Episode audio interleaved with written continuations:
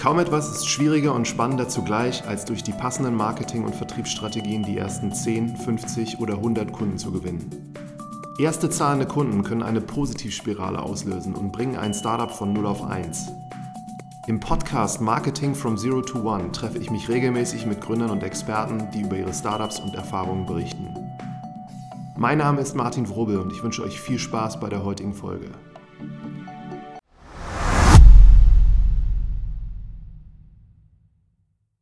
Ich bin heute zu Gast hier in der, ich wollte gerade sagen, der Höhle der Löwen, aber bei den Sticker Stars und sitze zusammen mit Michael. Herzlich willkommen in unserem Podcast. Wir starten, dass Hi. du dich am besten selber einmal vorstellst und erzählst so, wer Sticker Stars ist und was ihr macht. Cool, also erstmal danke Martin, dass ich bei dir in deinem Podcast sein darf. Wir kennen uns ja jetzt schon ein paar Jahre. Ähm, ja, ich bin Micha, Gründer von Sticker Stars. Ähm, machen wir jetzt seit 2012 und dahinter steckt die Vision, dass wir individuelle Sammelerlebnisse für jede Art von Mensch, für jede Art von Gemeinschaft bauen. Heißt am Ende des Tages, wir haben als Panini-Liebhaber in der Jugend die Idee genommen, ähm, statt die Profis zu sammeln, sich selbst quasi als Gemeinschaft abzubilden und sind da gestartet im örtlichen, lokalen Sportverein und haben den Menschen dort ein Gesicht gegeben und mittlerweile gibt es dort sehr, sehr viele Gemeinschaften, die sich sammeln, tauschen mittlerweile in drei Ländern mit über 600 Kunden auf Lebensmittel-Einzelhandelsseite, also vor allem Supermärkten, aber natürlich auch Gemeinschaften aller Art, Sportvereine, ähm, Schützen, Karnevalsvereine, Feuerwehren, also jegliche Interessensgemeinschaft, die gemeinsam einen, einen Angelpunkt hat, einen Dreh- und Angelpunkt und das wäre in dem Fall ein Hobby, wo sie gemeinsam sagen, hey, da treffen wir uns nach der Arbeit, wie zum Beispiel zum Fußball, Handball, Sport oder in der Feuerwehr. Musst du direkt nochmal erzählen, wie ihr damals auf die Idee gekommen seid? Also ursprünglich, und äh, die Geschichte erzähle ich super gerne, also als Kind, klar, gesammelt und getauscht, erste WM in den 1990. Ähm, das Feeling, ein Paket aufzureißen, wo du nicht weißt, was drin ist. Heute heißt es, glaube ich, bei Counter-Strike Lootboxen, mittlerweile ein bisschen in Verruf geraten. Aber das Thema, ähm, man, man reißt was auf und da drin sind fünf Sticker und ich weiß nicht, was es ist und ich muss das voll sammeln das hat uns als Kind angesteckt, also Eike und mich. Wir beide haben gegründet äh, 2013 und ähm, ich war dann 2006 in, in einem Praktikum und dort hatte man zur WM 2006 aus Spaß und Freude 120 Mitarbeiter in drei Orten. Ich glaube, es war Berlin, München und Köln. Ich war in München damals, hatten ein großes Sommerfest und haben als Spaß zum sich kennenlernen quasi ein Sammelalbum gemacht, ähm, intern mit einer, mit einer kleinen Crew. Und ich kam just danach im Oktober als Praktikant in die PR und äh, hatte natürlich zwei Tage nichts zu tun. Dann hatten sie mir das Sammelalbum und noch ein paar Stickerpacks hingeworfen und auf meinen großen fragenden Blick, was denn das wäre, meinten sie, ja, pack doch mal aus. Und dann mache ich das erste Päckchen auf und drin war dann meine äh, Chefin und nebendran die Praktikantin und der Chef der Agentur und äh, was so ein bisschen nach dem Spiel aussah, hat sich dann nach zwei Tagen als perfektes Netzwerktool rausgestellt, also Xing offline, um es kurz zu machen, oder LinkedIn offline, Facebook offline. Äh, und ich kannte 120 Leute per Namen, konnte zuordnen, ah, der Martin, der ist doch Professor, der ist doch für den Bereich Entrepreneurship unterwegs, ah, die Katja, die ist doch im Bereich äh, Buchhaltung, ich bin in der PR. Also insofern konnte man Gesichter mit Namen sehr schnell verbinden und es war für den Flurfunk, für das, man, man trifft sich zum Mittagessen, zum Kaffee, ein ideales Icebreaking. Und die Idee hatten wir dann äh, mitgenommen, als wir uns 2012 kennengelernt haben zum Idea Camp in der Torstraße. Und äh, als wir dann tatsächlich ein bisschen pauschal in St. Oberholz saßen und den ersten Kaffee getrunken haben, war das eine der Ideen, die wir uns angeschaut hatten. Und äh, die Idee damals war, hey, wir haben Bock zu gründen er war Student, ich war damals Unternehmensberater und hatte aber Bock, so ein bisschen in diesem Berlin gerade angekommen, ähm, tatsächlich mal zu schauen, ob man auch aus einer Idee ein Produkt, aus einem Produkt ein Team und ein Unternehmen bauen kann. Und äh, das war der Antrieb und wir hatten das eigentlich als Spaßprojekt. Und habt das dann aufs Fußball übertragen erstmal? Genau, richtig, ja. Das heißt also, Ihr habt euch dann vorgestellt, wie wäre es für den lokalen Fußballverein, wenn man diese Leute in ein Panini-Album bringen könnte. Und stelle ich mir jetzt direkt die Herausforderung, und das ist halt unser Thema auch, wie gewinnst du Fußballvereine, dass sie das machen? Und äh, wie können die dann auch diese ganzen Panini-Sticker irgendwo kaufen, wie das normalerweise eigentlich selbstverständlich ist? Also in den Early Days, 2012 im Sommer, dort ähm, war nur eine Idee und ähm, wir haben natürlich sämtliche Startup-Literatur gelesen, die damals da war, von Lean Startup über Business Model Canvas etc. pp.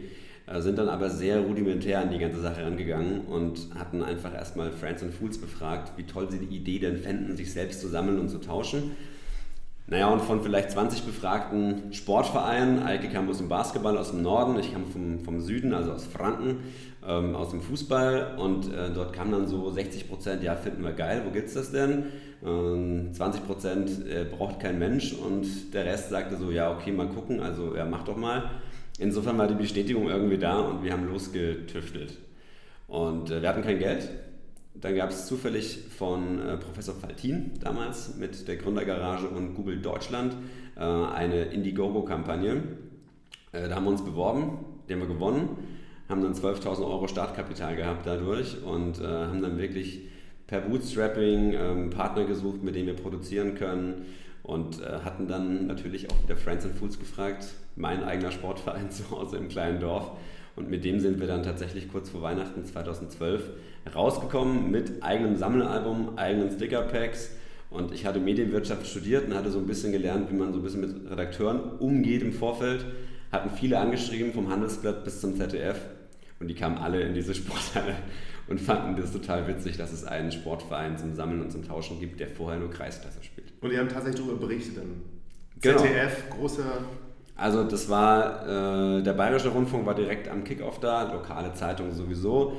Ähm, dann kam das ganze äh, RTL Regional war vor Ort an dem 14. Dezember 2012 und damit ging es ins Handelsblatt äh, Anfang Januar und so ist diese kleine Medienwelle größer geworden und wir wurden bestätigt in dem, dass es irgendwie einen Markt dafür gibt. Sehr interessant. Und sag nochmal, also als ihr, du hast das jetzt genutzt aus deinem eigenen Umfeld, so den ersten Kunden, das war dann ein Pilotprojekt. Na, hat das gleich reibungslos alles funktioniert? Ach, da, ich glaube, da hat relativ viel nicht funktioniert, aber das Schöne war, dass am Ende, äh, damals hatten wir dann schon mit dem äh, Begriff MVP gespielt und das ist ja das kleine hässliche Entlein, das dann fliegen lernt. Wir hatten das Design selbst gemacht, äh, ohne großartig was von Design verstanden zu haben, aber es hat funktioniert. Also es war, wenn man sagt, ich möchte ein, ich möchte ein Formel 1 Auto bauen, dann hatte das, war so eine Art äh, Seifenkistenwagen, der vier Räder hatte, eine Achse, die hoffentlich nicht bricht und es funktionierte. Also ähm, wir haben auch damals das dem Verein gegeben mit der Idee, hey, ihr generiert Einnahmen für euren Verein, das ist kein Geld, das ihr ausgibt und nicht mehr wiederseht und äh, wir haben es aber direkt an den Verein verkauft, vergünstigt, aber auch da war die erste Einnahme schon da, auch bei Friends and Fools. Ähm, und die hatten tatsächlich richtig Einnahmen gemacht dadurch, durch Sponsoren, die sie eingebunden hatten im Album. Und äh, da draußen hängt noch das, das stolze Trikot vom TSV. Also die sind bis heute super stolz, haben das zweite Album jetzt in der Mache. Also da, da tut sich auch viel. Okay. Und das war also noch nicht so von diesem ersten Projekt, dass die Fußballer in dem Verein oder die Fans der Fußballer das im Supermarkt kaufen konnten, sondern die haben das dann selber erstmal einfach nur gehabt, dieses Album. Und wie haben die das verkauft, die Panini-Stickers, weißt du? Mm, ja, also die haben das vor allem verkauft zum ersten Tag, also an dem Kickoff. Das war in so einer kleinen Turnhalle. Da saßen dann alle, dann gab es zwei Reden von zwei Vereinen, die da abgebildet waren, weil auf dem Dorf sind die meistens zu klein für einmal. Und dann 150 Personen ähm, und die waren in diesen Sammeltüten drin. Die gab es natürlich am Verkaufstresen direkt. Ähm, damals mit, ich glaube, zehn Stickern in einer Tüte, heute sind es fünf und äh, verpackt wie bei den Profis. Und äh, wurde dann verkauft im lokalen äh, Dorfladen, heißt das bei uns. Sehr spannend. Genau, also über die nächsten Wochen. Und es ging so wild weiter, dass es tatsächlich in der Schule und im Kindergarten verboten wurde, Montag bis Donnerstag zusammen und zu tauschen, weil man doch Schule und Kindergarten machen sollte. Und am Freitag durfte dann getauscht werden. Wie ging es weiter? Projekte 2, 3, 5, 10?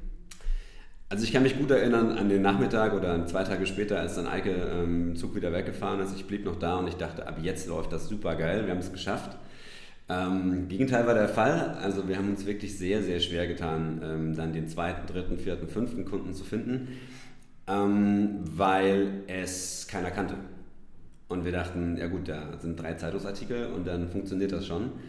Aber ähm, wir haben auch viel ausprobiert, was das Modell angeht. Ja, kann man das für einzelne Mannschaften machen? Muss man die Vereine größer ziehen?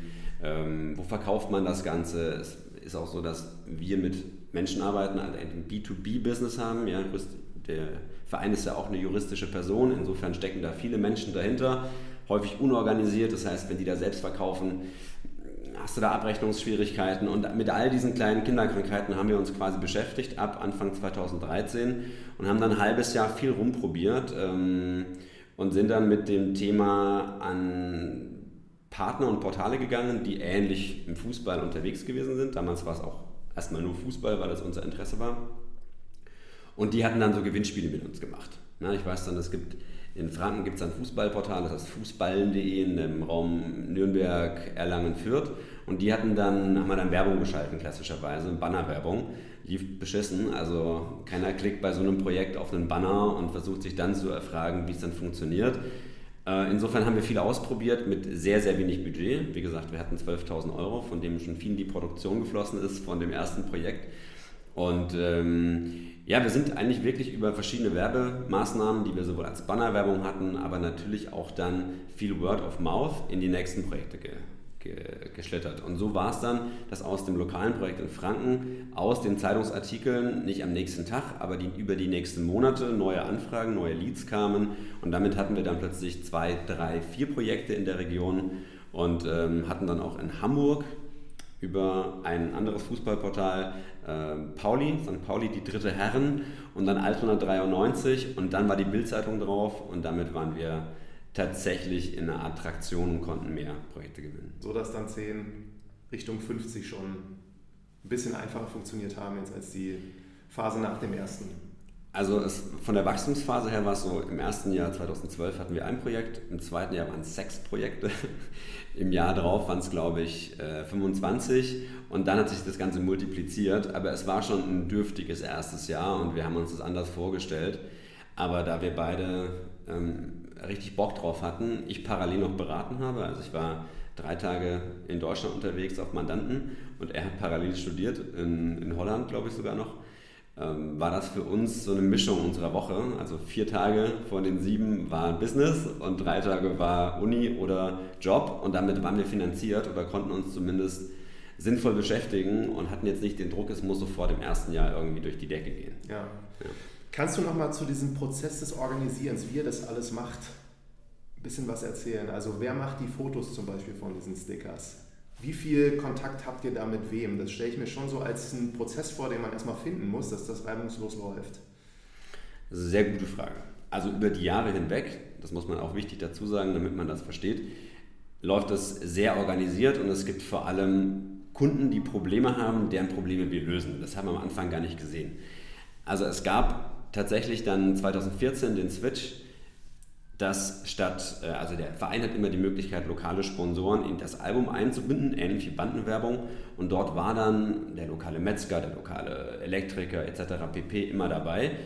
Und dann kam ein Supermarkt auf uns zu, zumindest auf den Verein, und meinte, du, ich möchte hier eigentlich keine, keine Seite kaufen, ich möchte das Projekt vertreiben. Geht das denn auch? Ich möchte das alleine in meinem Rewe-Markt in Aachen vertreiben.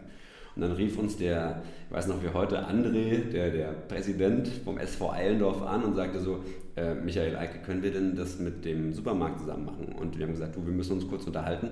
Haben dann aufgelegt, haben uns angeguckt und gesagt, okay, was machen wir jetzt? Dann sagen wir, du, pff, klar, lass mal machen.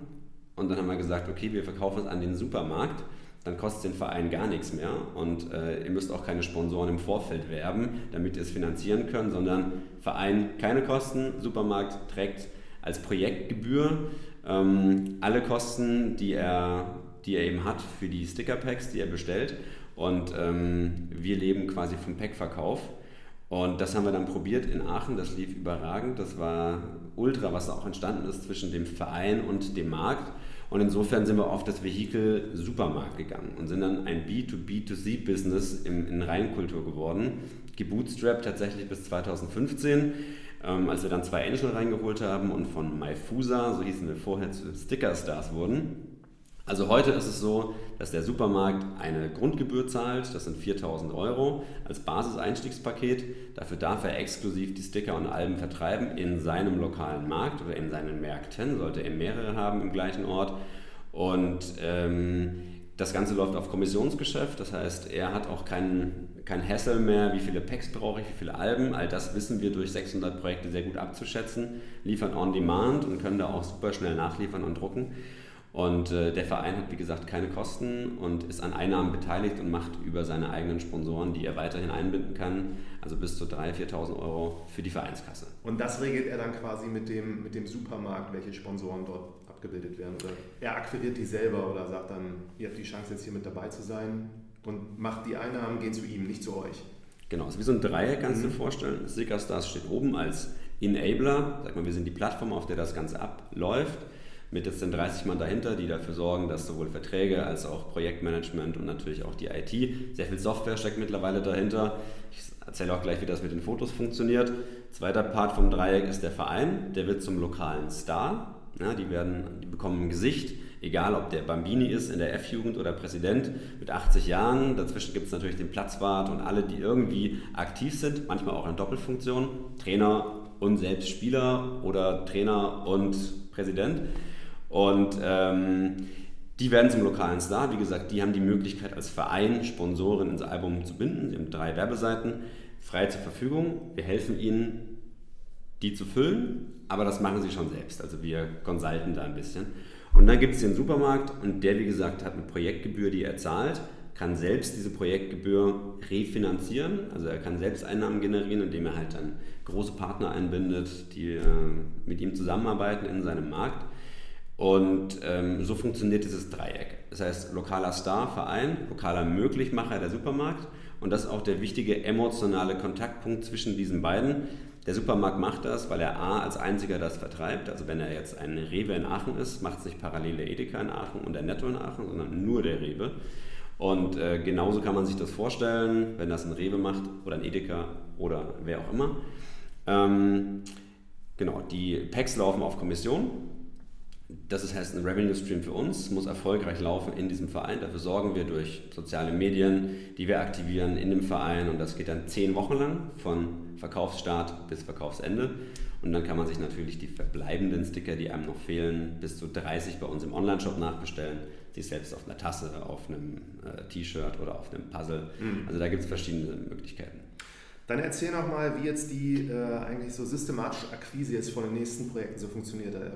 PR anscheinend dann tatsächlich ein sehr hilfreicher Kanal für euch gewesen, dass dadurch Anfragen kamen. Aber was habt ihr noch gemacht? Habt ihr proaktiv so, seid ihr dann an Edeka Rewe rangetreten? Das stelle ich mir nicht so einfach vor, weil das ja auch große Ketten sind teilweise. Und da gibt es welche, die das, glaube ich, lokal dann betreiben mhm. und da auch nicht Franchise-Nehmer, aber Konzessions- oder wie man das nennt, sind. Aber wie kommt man so an die ran oder wie geht man an die ran?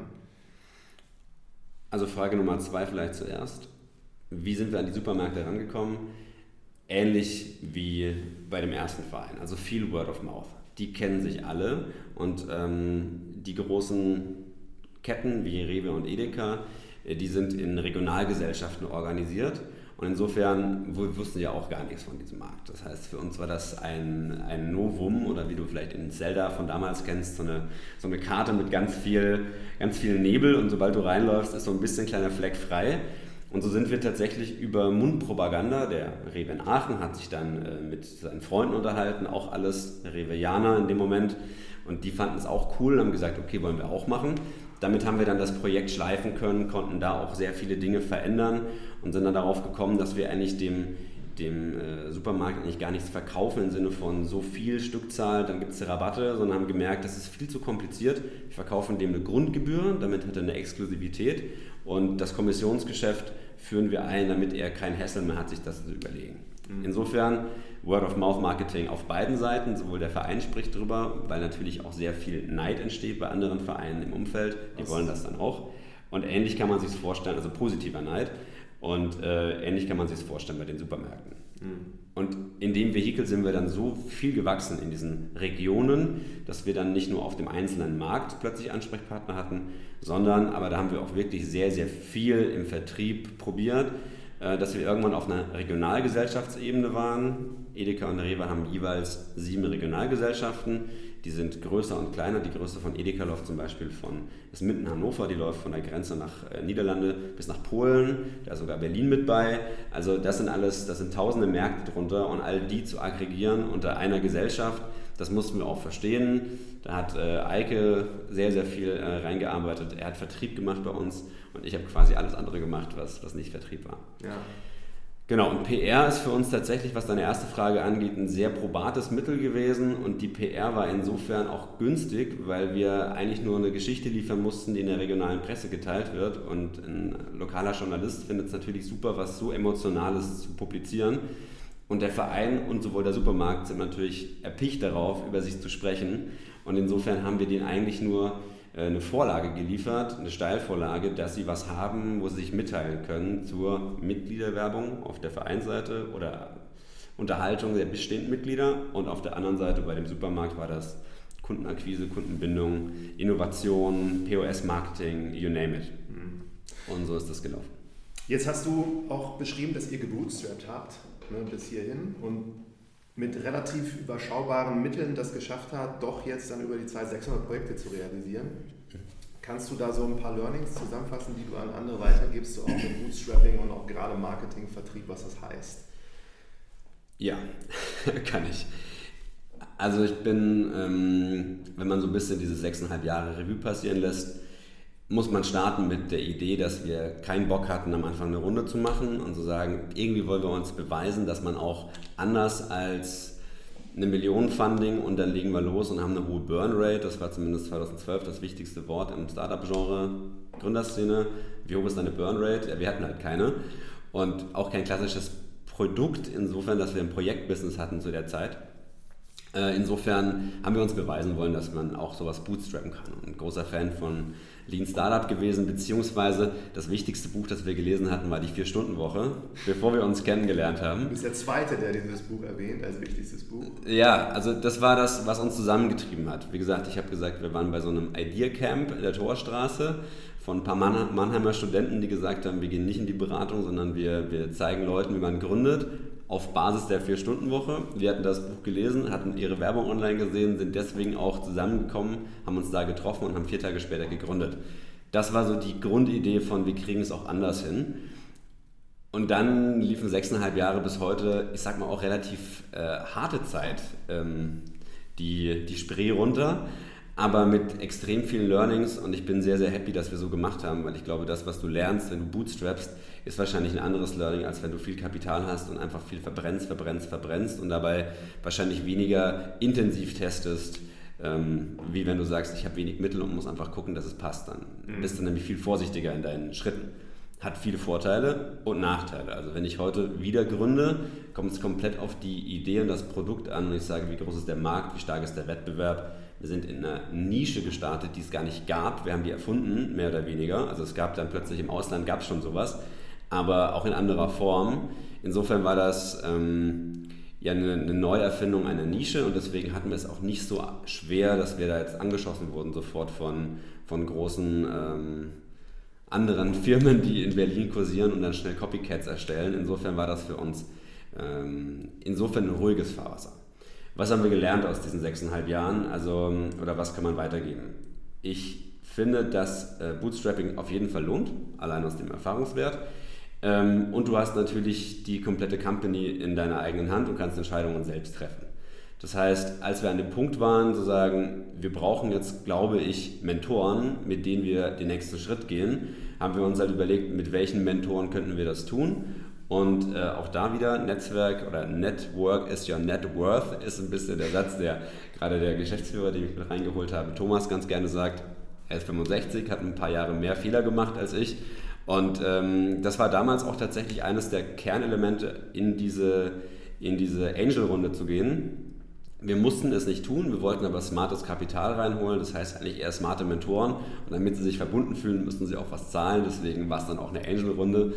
Und äh, die haben wir kennengelernt über dieses erste Crowdfunding. Gab es einen Alumni-Stammtisch, da saß dann Professor Faltin, äh, Volkswagen, ich weiß gar nicht, wer noch, und unter anderem Thomas Andre am Tisch. Ähm, das war kurz in der Factory in Mitte, damals gab es nur die. Und äh, da habe ich mich dann einfach mit Trigo hingesetzt. Alle fragten, was der Mann da gerade will. Und äh, hatte ich kurz die Idee erzählt. Thomas hat gesagt, äh, ihr macht was mit äh, Kindern und Stickern und äh, Sammeln. Ich habe auch zwei Kinder, gib mir mal sowas, schick mir das. Dann habe ich ihm das geschickt und dann haben wir uns regelmäßig bei ihm im Tennisclub äh, getroffen, morgens am Freitag und haben äh, ein Dreivierteljahr, glaube ich, regelmäßig Austausch gehabt. Bis er dann gesagt hat, er hat noch einen zweiten Mann und ähm, ob wir dann gemeinsam was machen wollen. Und so sind wir dann quasi in die Angel-Runde 2015, haben dann ein komplettes Rebranding angestoßen. Er war unser starker Mentor für, ähm, ich sag mal, Strategie und Marketing. Und der zweite Mentor, KW Niromand, der war dann der Vertriebsmentor, der mit uns einen Sales Funnel aufgebaut hat, der ein Financing aufgebaut hat, also quasi auch ein Quartals- Finance Sheet, damit wir auch gut planen konnten, weil wir sind da schon, ich sag mal, hemdsärmlich gestartet, aber ähm, haben uns da durchgebissen. Also so kannst du es dir vorstellen. Ich glaube, man muss, wenn man bootstrapt, muss man jemand sein, der gerne Menschen kennenlernt, weil du brauchst viele Leute, die dir sagen, ähm, was sie bisher für Fehler gemacht haben, auch über euch, da haben wir euch ja auch kennengelernt. Äh, haben wir sehr viele tolle andere Gründer kennengelernt, also Dominik von POS Pulse oder die Jungs von Blinkist. Das war immer ein sehr, sehr guter Austausch über viele, viele Startups hier in Berlin. Also insofern unterhalte dich mit Menschen, äh, hab die Ohren offen, sei offen für andere Meinungen. Und vor allem, ich glaube, das Wichtigste ist, egal ob du ein Startup bootstrappst oder ob du das äh, finanzierst mit, mit viel Geld, ähm, du musst nah am Kunden sein. Also wir haben immer ganz, ganz viel mit den Kunden gesprochen, gefragt, wie sieht es denn aus, was macht euch Spaß, was macht keinen Spaß was hättet ihr gern anders? Also alleine so mit denen zu sprechen, sowohl auf einer Supermarktseite, wo ein Kaufmann uns gegenübersteht, der ja viel Erfahrung hat, äh, und auf der anderen Seite jemand, der äh, das nur cool findet, weil er quasi ein Gesicht bekommt, also als, als Verein, da konnten wir am Produkt viel bauen und am Vertriebsweg. Und so haben wir wirklich Jahr für Jahr mit vielen Ambitionen ähm, neue Wege bestritten, viele Fehler gemacht. Wie beispielsweise, wir sind am Anfang auf völlig verschiedene Produkte gegangen. Es gab es für einzelne Mannschaften, für einzelne Vereine, verschiedenen Pricings, Direktverkauf oder, oder, oder. Und haben dann, ich kenne noch diese eine Grafik, die hat Eike dann gemalt, auf Paint war das, glaube ich. hat er dann 2015, 14 zu Weihnachten hat er so eine Grafik gemalt, das war 2013, stand dann in einem so ein Bubble, 2014 in einem so ein Bubble und 2015 und aus jeder Bubble gingen äh, viele Pfeile weg, insofern, dass wir viele Richtungen hatten, wo wir unsere Energie vergeudet hatten. 2014 waren es weniger als 2013 und 2015 war es ein Strich. Und der eine Strich war genau das, dass wir nur noch über den Vertriebsweg lokaler Einzelhandel gegangen sind, Supermärkte.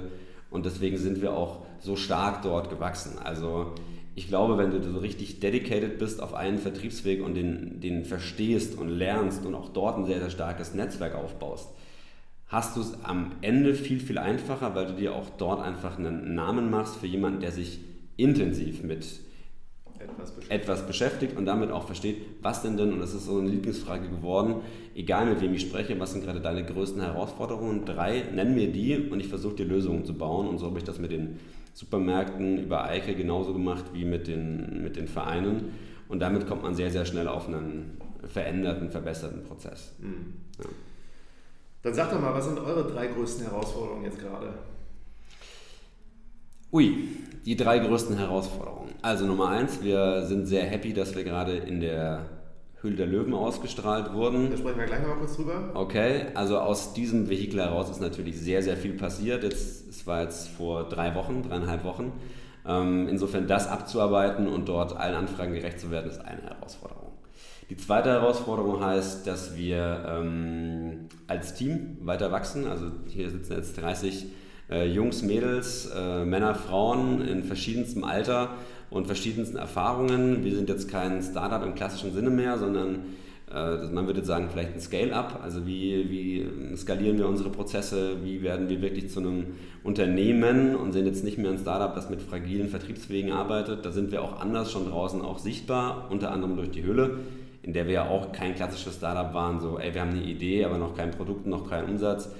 Wir brauchen ganz dringend irgendwie 50.000 Euro. Das war ein anderer Case in der Höhle, ähm, was auch am Ende des Tages keinen Deal gegeben hat, aber wir sind trotzdem sehr, sehr happy, dass wir das tolle Feedback bekommen haben. Kommen wir gleich nochmal drauf.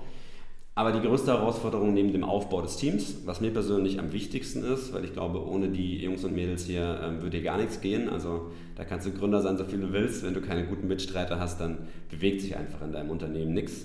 Und du kannst vor allem nicht abschalten. Und das ist äh, dann doch wichtiger denn je, mal irgendwie sich einen Ausgleich zu suchen. Ist die größte Herausforderung, äh, diese drei Verticals, die wir mittlerweile haben. Wir haben uns gerade nur über eins unterhalten dass wir diese drei in gleicher Maße, in gleichem Maße ähm, stabil weiterführen. Und meine Aufgabe ist gerade eigentlich eine Gründung im Unternehmen durchzuführen, nämlich äh, eine Plattform aufzubauen, auf der man eben nicht mit dem Vehikel des äh, Supermarktes beispielsweise, was über eine Vertriebsstelle verkauft, sondern dass man ein, äh, eine Plattform baut, auf der Sammelerlebnisse für jedermann möglich sind. Mhm. Beispielsweise, ich habe es gerade mal hier hingelegt, äh, Hochzeit sammelt Hochzeit beispielsweise. Ne? Haben wir jetzt am Wochenende wieder getestet. Ähm, 120 Leute, die auf eine Hochzeit zusammenkommen, sammeln und tauschen sich. Icebreaker für die Zeit zwischen Trauung und, und Essen am Abend. Kannst du dir vorstellen, für alle anderen Arten der, der Gemeinschaft, Unternehmen sammelt Unternehmen, wie ich es am Anfang schon gesagt habe äh, Abi-Klasse sammelt Abi-Klasse und, und, und. Also dafür eine Plattform zu bauen. Ähm, wie man das so selber sich bauen kann. Wie man sich das selber bauen kann zu Hause, bekommt das dann geschickt, verteilt das auf seinem Event und, und hat vor allem viel Spaß bei Unterhaltung und, ähm, und Menschen sich miteinander unterhalten, weil sie sagen, äh, ich habe dich noch gar nicht, ach, der Martin, du bist der Martin, ah, cool, grüß dich, ich bin Micha. Sehr coole Idee. Dann Höhle der Löwen. Wie seid ihr darauf gekommen, das zu machen? Wie habt ihr das geschafft, da reinzukommen? Und war ja ein beeindruckender Auftritt wie du gesagt hast, ihr habt jetzt keine Finanzierung bekommen, aber anscheinend sehr, sehr viele Anfragen. Ja, also die Höhle der Löwen war für uns schon immer irgendwie ein spannendes Medium, ein spannendes Format. Ich weiß noch 2014, wie gesagt, da waren wir noch in ganz anderem Fahrwasser unterwegs, hatte uns Sony angefragt, ob wir uns bewerben wollen für die erste Staffel. Wir kannten ja Shark Tank aus den Vereinigten Staaten, ähm, wie heißen die in England? So ähnlich, ähm, und wussten eben nicht, wie das in Deutschland läuft. Haben dann uns das lange angeguckt Freunde wie Einhorn waren dann äh, auch in der Höhle oder Coawach, äh, die hier nebenan sitzen. Insofern, man hat gesehen, dass Produkt-Startups dort gut laufen, aber wir sind ja kein Produkt-Startup im klassischen Sinne, zumindest nicht mit dem Verein sammelt Verein oder Gemeinschaft sammelt Gemeinschaft über den Supermarkt. Das ist ja ein Projektgeschäft. Insofern war es für uns schon nach den sechs Jahren keine einfache Entscheidung, dahin zu gehen. Wir haben uns trotzdem beworben. Die Story kam super gut an bei Sony. Ähm, dann haben wir uns erfolgreich beworben tatsächlich. Ich weiß noch, ich hatte im März vier Wochen Urlaub gemacht, zum ersten Mal vier Wochen gar nicht auf Handy geguckt, gar nicht auf das, aufs Tablet oder auf den Laptop geschaut, war in Thailand. Äh, habe aus Bangkok noch mein, mein Bewerbungsvideo im Hotel geschickt und habe dann gedacht, okay, lass Gott einen, guten Mann sein heute, jetzt äh, gucken wir mal, was rauskommt. Ich kam zurück, 1. April, erster Tag im Office, in zehn Tagen ist Dreh in Köln. Okay, damit war quasi alles, was im April geplant ist, über den Haufen geworfen. Wir haben uns hier Tag und Nacht äh, die Köpfe quasi äh, qualmig gedacht, wie man die Story aufbaut, welches unserer drei Verticals. Das eine richtet sich an, an Vereine, aber an Gemeinschaften, 250 Aufwärtspersonen. Das andere geht, haben wir noch gar nicht drüber gesprochen, kann ich auch gleich nochmal sagen, ähm, ist beispielsweise heute Eintracht Frankfurt, sammelt Eintracht Frankfurt mit 350 Supermärkten. Das ist jetzt auch gerade in diesem März äh, gelaufen. Jetzt kommt gleich Cottbus und Paderborn in der nächsten und übernächsten Woche ähm, mit vielen Supermärkten als Vehikel. Und das dritte, größer, viel größer, also nicht, nicht ein kleiner Verein mit einer kleinen Fanbase, sondern ein großer Verein. Ähm, aber jetzt keine ganze Liga, wie es Panini und Tops machen, sondern ein Verein. Ähm, aber dann über den Vertriebsweg des, des lokalen Einzelhandels. Und da haben wir natürlich unseren, unseren USP bzw. starke Kontakte. Und das dritte ist jetzt eben diese Plattform. Also wie baut man dieses gemeinsame Thema in eine Bewertung und wie verkauft man das in einem Format wie die Höhle der Löwen? Das war eine riesen Herausforderung für uns. Und ich glaube, deswegen war auch diese Bewertung äh, wahrscheinlich im Fernsehen dann die zwölf Minuten, die ausgestrahlt wurden, wurden geschnitten aus zwei Stunden Gespräch mit den fünf Löwen mit einem wahnsinnig spannenden Feedback. Ähm, sei das von Ralf Dümmel, der gesagt hat, du ähm, im Handel Respekt, was ihr da gebaut habt. Also, dass man, dass man ein Produkt in den Handel bekommt, ist schon schwer, aber dass der Handel dich dafür bezahlt, dass sie dein Produkt vertreiben, indem sie keine Marge machen direkt, sondern anderweitig Umsätze, das hat er so nicht gesehen und das war für uns so ein, okay, wow, aus deinem Mund, dich hätte ich gerne als, als, als Investor an Bord, sollten wir einen guten Deal finden. Das war schon toll. Also das waren tolle Learnings, auch viel Kritisches, keine Frage. Ne?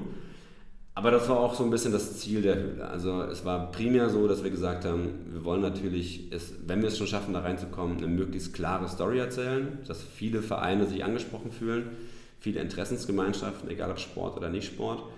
Das ist dann eingetreten. Also wir hatten äh, an, dem, an dem Dienstag, das war der 17.09., hatten wir von den 2,9 Millionen Einschaltquote hatten wir 700.000 Leute auf der Webseite an dem Abend. Nicht dein Ernst? Der CTO sitzt hier gerade hinter uns, also auf der, auf der anderen Seite dieser Wand. Der hatte, glaube ich, Kammerflimmern, ähm, aber der hat einen so geilen Job vorher gemacht, gemeinsam mit dem Vertriebsteam einen tollen Funnel aufzubauen, wie eben verschiedene Menschen, die in, ihren, in ihrem Kopf plötzlich sagen, ja, wäre doch cool für die Familie oder wäre doch cool für meinen Verein oder wäre doch cool fürs Unternehmen, dass man die irgendwie sinnvoll klassifiziert über eben einen Funnel, der auf der Website über ein Kontaktformular läuft, damit man eben im Nachgang jetzt über 400 Anfragen sind reingelaufen nach äh, über sieben Tagen, ähm, dass man die wirklich sinnvoll abarbeiten kann und nicht jeden gleich richtig konkrete Anfragen, nicht irgendwo so, wir haben das gesehen und hätten ein paar, sondern das sind alles so konkrete, Projekte, konkrete Leads. Konkrete Leads, ja. Also insofern, es war Ziel Nummer eins, eine einfache Story zu erzählen. Wir unterhalten uns jetzt fast eine halbe Stunde und es dauert einfach, bis man versteht, wie läuft das denn dahinter, wer macht denn die Fotos. Habe ich auch noch gar nicht beantwortet, sage ich gerade. Wir, wir machen die Fotos nicht für den Verein, aber wir zahlen einen Fotografen aus der, dem, Region. der Region, der wird gebrieft. Heute werden die alle mit QR-Code auf einem, auf einem Tablet geschossen, sodass eben der Martin der Martin auf dem Sticker ist und nicht der Michael. Ähm, das Ganze wird hochgeladen auf unsere Plattform und dann ordnet sich da selber zu und ähm, bekommst die Vorschau nach Hause und dann sagst du, ja, passt und dann geht's raus.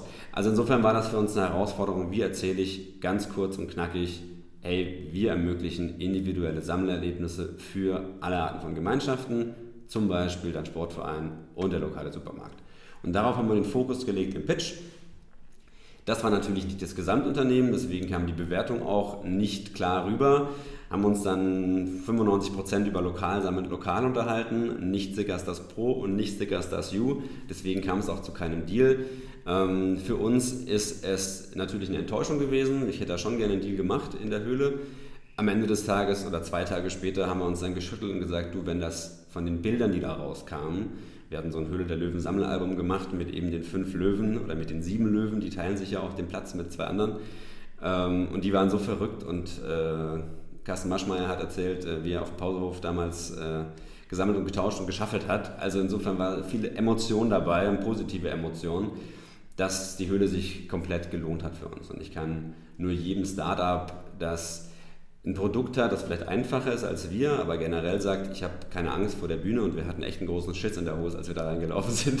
Da kannst Weil du, du auch null weißt, was sie daraus machen. Und richtig. Und du hast ja nichts dabei, wo du ablesen kannst. Das heißt, wir hatten neun Seiten Zahlen auswendig gelernt, was der Rohrtrag äh, 2016 gewesen ist. Wahrscheinlich viel zu akribisch, aber das hat uns auch sehr ruhig dann irgendwann nach den drei Minuten Pitch, du läufst durch diese, durch diese Gitterstäbe durch, stehst dann da ähm, und dann sagt Carsten Maschmeyer in einem Moment, ja, guten Abend, dann stellen Sie sich mal vor und dann hast du deine drei Minuten Pitch. Wir waren zu dritt, jeder hat seinen Teil gesagt, der war Gott sei Dank fehlerfrei und dann weißt du aber nie, was passiert. Also dann kann es fünf Minuten dauern, dass sie sagen, okay, nee, finden wir scheiße, tschüss.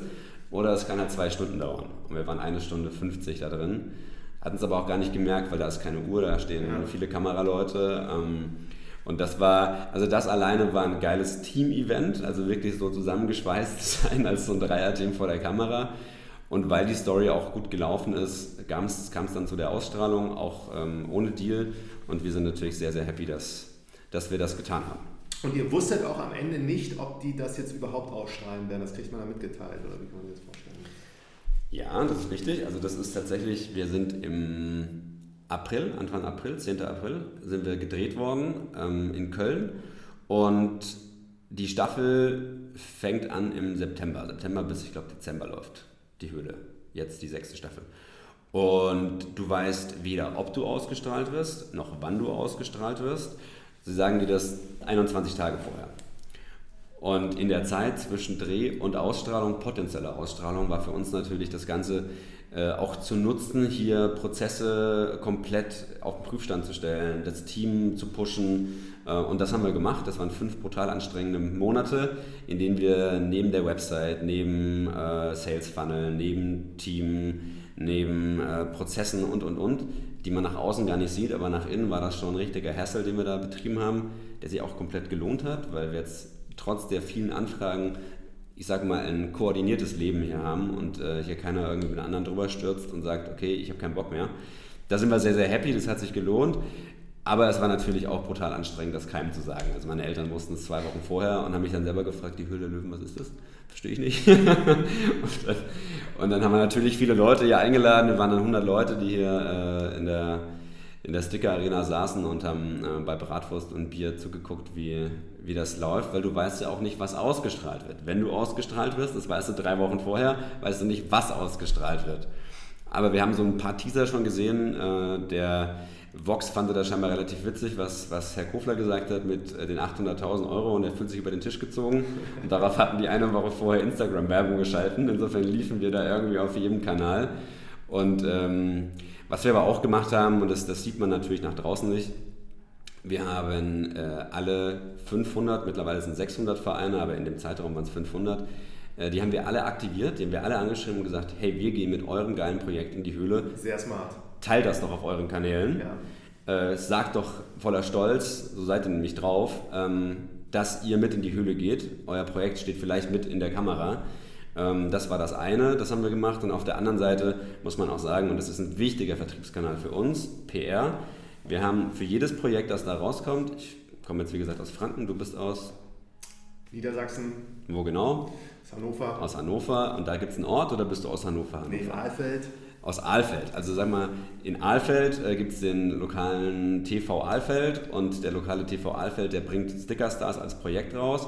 Dann schreibt immer jemand drüber. Vielleicht Sportbuzzer oder die Hannoversche Allgemeine Zeitung oder in Alfeld das Alfelder Stadtblatt. Und auch die alle, und das sind über, ich glaube, 700 Medien, die in den letzten sechs Jahren darüber geschrieben haben, haben wir alle antelefoniert. Haben allen gesagt, hey, wir gehen mit Alfeld in die Hülle und haben dann ähm, mit, einem, mit einem freien Presse ähm, also jemand, der sehr, sehr gutes Netzwerk hat, der ist auch im Sport unterwegs, der hat uns dann geholfen, das Ganze zu koordinieren mit einer Pressemitteilung, die ging dann raus. Ja, und ich glaube, mit einer guten Vorbereitung kannst du auch eine gute Welle bauen. Ähm, wir waren dann über stern.de in diesen vielen, vielen lokalen Zeitungen, äh, bei T-Online, jetzt letzten Freitag auch mal auf der Bildzeitung gefeatured das ist viel PR-Arbeit, das ist jetzt kein Zufall, das ist schon wirklich sehr, sehr viel Aufwand. Aber wenn du das gut machst, dann lohnt sich das auch. Und das kann ich nur jedem empfehlen, egal ob der gebootstrapped ist oder nicht. Ähm, auch mit einem kleinen Team und wir haben äh, drei Leute aktuell im Marketing hier bei uns sitzen, was sich natürlich verändern wird. Aber mit der Truppe haben wir schon wirklich sehr, sehr viel in diesen fünf Monaten gerissen und ganz viel in den letzten vier und drei Wochen. Und das hat sich jetzt am Ende des Tages nach der Höhle über die Höhle als Vor- und Nachberichterstattung natürlich nicht nur mit einem Impact, ich war in der Höhle und jetzt bitte ganz viele Anfragen, sondern du musst das Ganze irgendwie auch, wenn es eine Welle ist, dann musst du diese Welle ein bisschen surfen können und idealerweise noch weitere Wellen erzeugen. Und ja. das haben wir nicht erfunden, sondern haben natürlich Leute an der Seite gehabt, die auch schon in der Höhle waren und die gesagt haben, so würde ich dir empfehlen, das zu machen. Und dann haben wir das so gemacht. Finde ich super. Auch ein gutes Schlusswort, so überlasse nichts dem Zufall, wenn du die Chance kriegst, gib alles. Mach eine große Welle. Mach eine Welle. Danke dir, Micha, und ich wünsche euch weiterhin viel Erfolg mit allem, was dazugehört. Martin, danke dir.